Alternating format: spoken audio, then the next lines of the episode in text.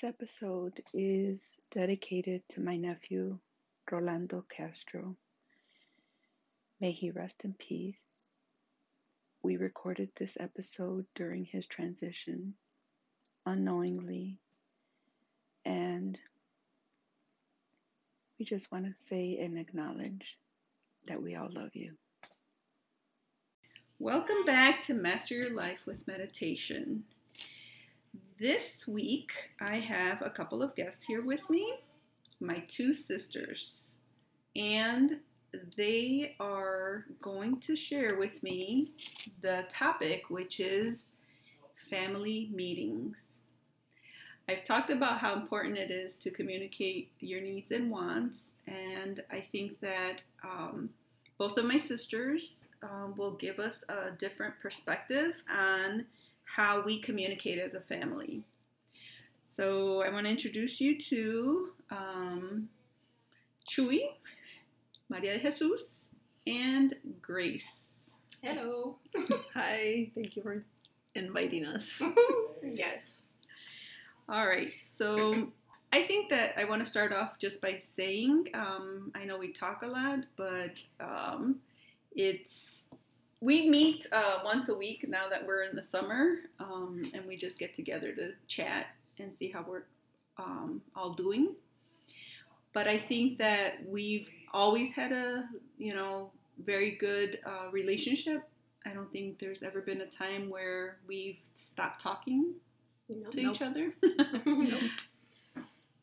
no. And I think that's very fortunate because a lot of times, as you know, now we're middle aged, but no matter you know what age we were, you know, in our twenties, thirties, forties, um, there was never a reason why we um, found it um, impossible to get along. Right. I agree. I mean, I think as adults we see that now, but I, I think I still think back to when we were younger, and I don't know if that's just, you know, I don't know. Especially with Nena, I feel that there was like that distance. But you guys were older. I mean, I understand that now. It wasn't by a lot, but it made a big difference then. Now it doesn't. Yeah. But it makes a big difference when you're young. Right, and what uh, Chuy is referring to is that um, even though it was like four or five years uh, difference in age, we did have different uh, interests, Mhm. and so Grace was left behind uh, a lot of the time. And I think we've tried to make it up to her as much as we can. We have tried. I want us to talk about how it is that we and and the first times we talked as a family, I think that um, we would get together, even with both of our parents, and a lot of times we cried a lot when we were expressing what we you know wanted to share. I think that we're getting a little better at sharing what we need to say without crying. Even if we cry, it's okay because I think that what's most important is to be able to express what you're feeling. I don't know what year did we start uh, having like family meetings. You mean when we were younger? Or when you say family meetings, just in like all eight of us? It was after the pandemic. During the pandemic is when we started having meetings. We never had talks together, only when we got together. Exactly. Tho- Those were the the meetings that I'm talking about. Like when hmm. we would go to Victor's house. Yes. Remember? Mm-hmm. I think it was after my mom's stroke. We started Oh. communicating more, um, expressing how we feel. I think so. Yeah, you think so? That was in We really- 2015. Didn't have family meetings like we do now. Like we make it a point, like at least once a month, Right. and that's nice. And I really appreciate and you know Mhm. enjoy that. And to be able to express how we feel about certain subjects to each other, Yeah. is nice. Yeah, I mean, when I when I think back to like when we would like be honest and talk, I think the first one I remember was when we um, celebrated my dad's birthday, and I remember that was like was like a really emotional conversation that we had with dad, and I think it was mostly just going around the table and expressing how we felt about dad. Um, that's the first one I remember. and then after that, then we kind to try we tried to do the same thing with mom, Mhm. And that's when Adrian recorded Oh, that yes, documentary yes. with Everybody talking about my mom. with all of us, and I'm so happy was we that did for that. Mother's Day? I think. What was that for her birthday or Mother's Day? Well, they're close together, so they're both in True. May, so it might have been that. Yeah, we kind of like showed our I don't know what it would be Appreciation. honor, appreciation for dad, and then we thought we should also do it for mom, and we took it a step further and recorded that. Um, the other um, time that I remember us getting together was when we went to that restaurant. Remember? Mm-hmm. And Oh, for their anniversary? No, No, it ourselves, wasn't our just the parents. siblings. Just the siblings. Oh, just the siblings. Yes. I don't remember what year that was, but George was here, which Yeah. was really nice because Yes. um, he's he lives out of town. So the six of us went out to dinner, and he he only had like four or five questions, and we lasted like what three four hours in the restaurant. Exactly. Mhm. We all had to answer those questions, right? Mhm. So I think that just to begin with, I think that we're fortunate because all of our siblings um, were open to it, Mhm. and and I think that what I want to encourage uh, people to do is to have regular family meetings. What do you think is some of the benefits from having the family meeting? to express how you feel. I think eh, also healing. I think a lot of us heal by letting out what we once maybe felt as young, you know, siblings, and we all lived in the same house, but very different experiences. And it's interesting to see how everybody experienced it differently. Yeah, I think so. I, and I think we're getting to know each other better Yes. because we are honest and open. Um, I think at, I don't know, I don't know what it is that we got to a certain age, and I think it did start with George um, suggesting that we meet, and which was surprising to hear from him. But I thought it was great, and I think I think it's going good. I, I think it's going really good because Mario, one of our brothers, is very closed up and rarely wants to talk. And for him to suggest it the other day was amazing. And to see how much he expressed was great. I think it's healing.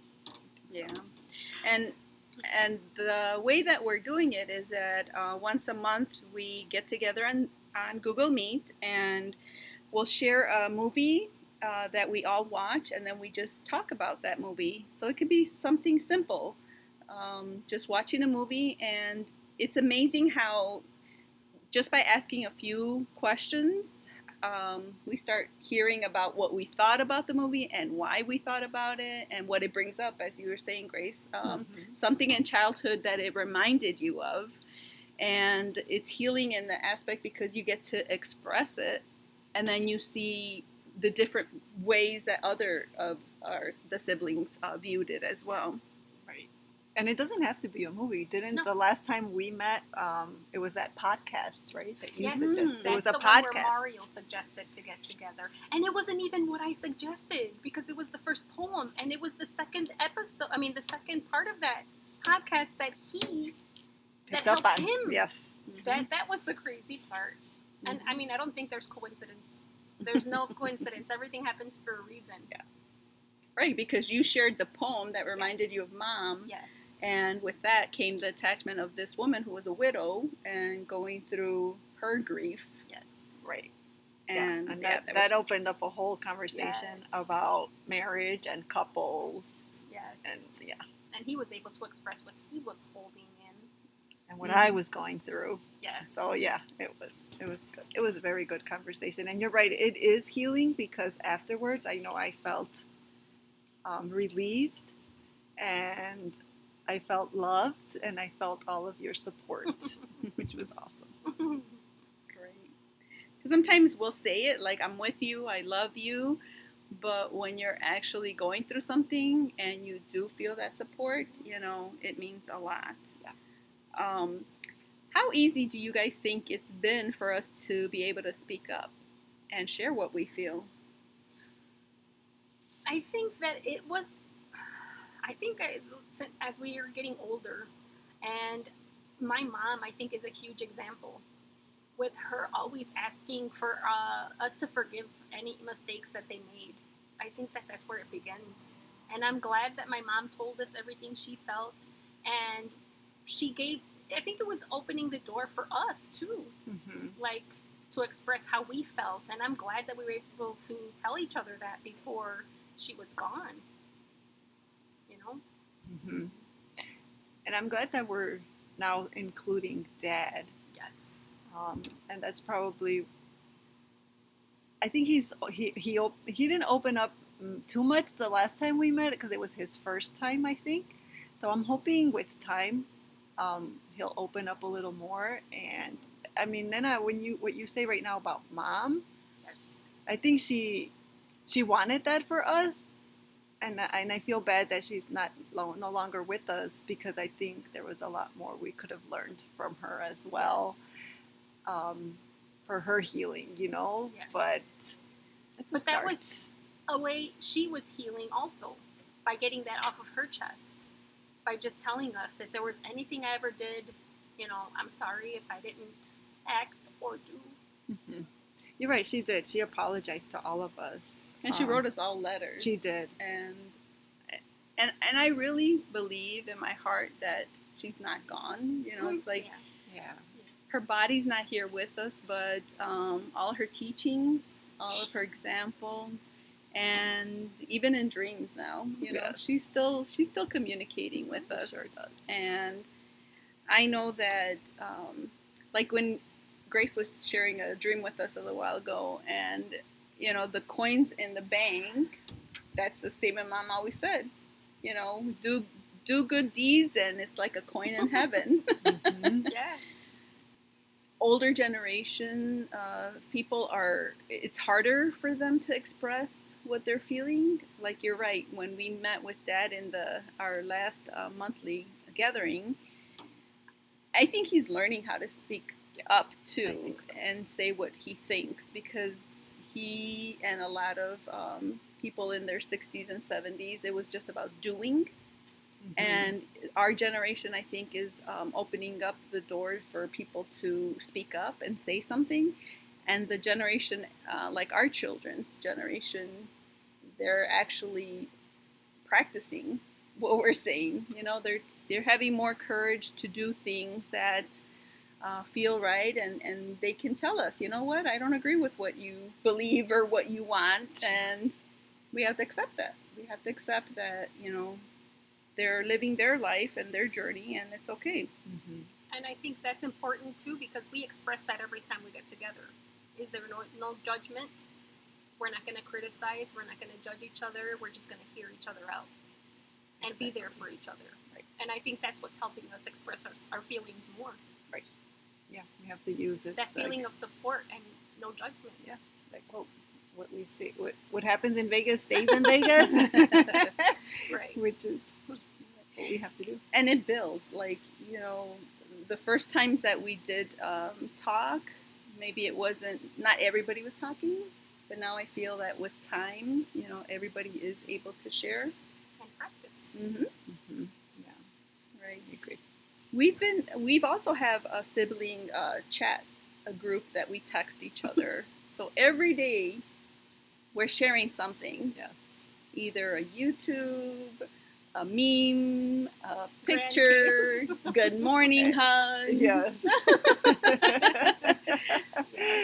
little Miss Sunshine over here, you know, and I, I think that it's a very important to share what you think of uh, and feel for your siblings. So I think that I am very grateful to Chuy for uh, being very um, disciplined and and smart and Oh loyal and you know um, she gave me a good example to follow even though we're only one year apart, I think that it's it's important that you know she was a, a strong person that I looked up to, and Grace.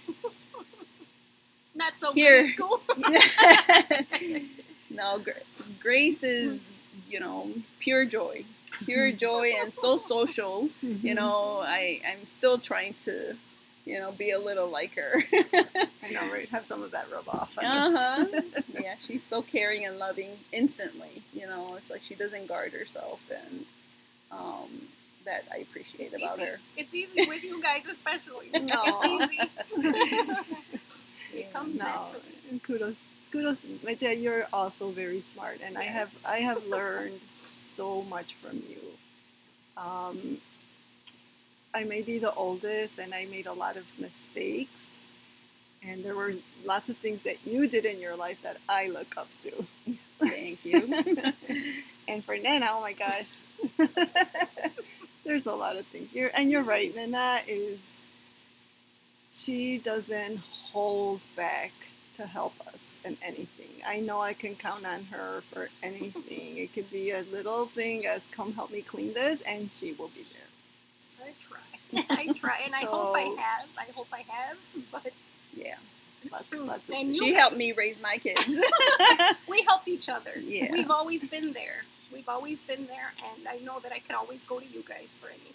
Now, it's now. never, it's never too late. It's never too late. Yeah. And one thing that I saw on this movie, when they were closing the door, Mhm. and the little boy's face, when he was going to their siblings, he would Oh, go to his The last movie we saw, yes. and I didn't bring it up when we Oh. talked about it because I knew this would happen, and I, I didn't want to scare my dad off.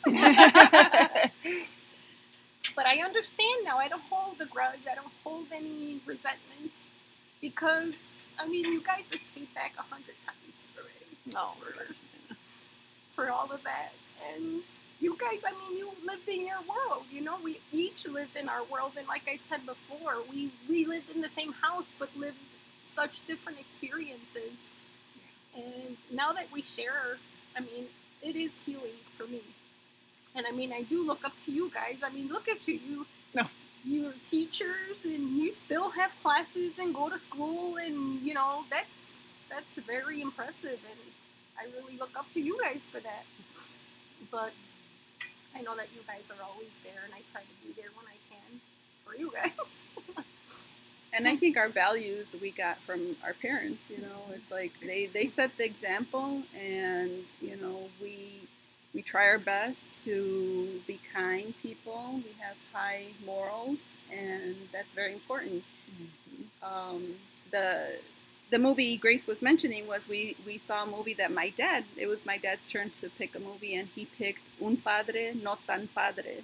And if you're doesn't matter if you only speak English. It's it's a very good movie, and in one of those, um, the youngest sibling was always left behind because the older ones always had their own life, and so he felt very lonely. And um, I know that Grace experienced that as a as a child, and um, for her to you know express it. And even though we were in our little group, you know, it's something she held back, but that's okay. she was able to express it here. Um, the, the newest thing that we've done is that we, uh, and Mario's suggestion was to open a Facebook group where we can share family pictures and videos with each other. And it's just a private group for the six of us to share our lives with each other. And I think that's a very good idea. Yeah, that was a really good idea. Given that Mario is so anti social media, um, it was great that he suggested that. And um, I don't, I don't post a lot on it yet, but I don't I, think I posted anything. I yet. need to get better at it. and and I think that you know it's it's kind of like Facebook can be looked at as oh I'm just looking at other people's lives and everybody puts it, uh, what's best you know? Mm-hmm. which is a good thing because you want to see what's going good and appreciate it but there's people that look at it and they're envious or jealous or they get depressed because they're not you know going to these vacations. And that's I don't think that's the point of it. And I think that in this private group that we're going to have it's going to be like a album a family album that we can share um, things that are going on. We're actually outside so if you hear birds that's that's why you hear birds. Um, yeah so we have our monthly um, movie uh, discussions. We have our daily chats on text And now we're going to have our Facebook private group where we're going to share as a family. So if you have not uh, begun to get together with any of your siblings, maybe there's one or two that don't uh, speak to you. I think it's important for you to start somewhere. Just begin and get together with those that are able and willing and make yourself strong so that hopefully the others will join. Is there any advice you would like to give to anybody who might consider starting family meetings? I mean, like like Maria said, um, start small, and it could be something simple. Share a podcast, share a meme, anything, a quote, and then just kind of go around the table and express what everybody thinks about it. And it could just be as easy as that, and little by little, people begin to open up. It takes practice. And I think the important thing is not to judge each other. Be open to hear their experiences and thoughts. And uh, you'd be amazed. You may start with something like a poem, and it ends up somewhere else, and it's okay. Yep. It's okay. It's a start. And I agree with uh, with um, Chuy that why not just have them listen to this podcast? Yep. Listen to us, and hopefully that could be the first discussion that you have with your family. Thank you, sisters, for being here with me, Thank you for inviting Thanks us. for inviting us. and I'll see you next week.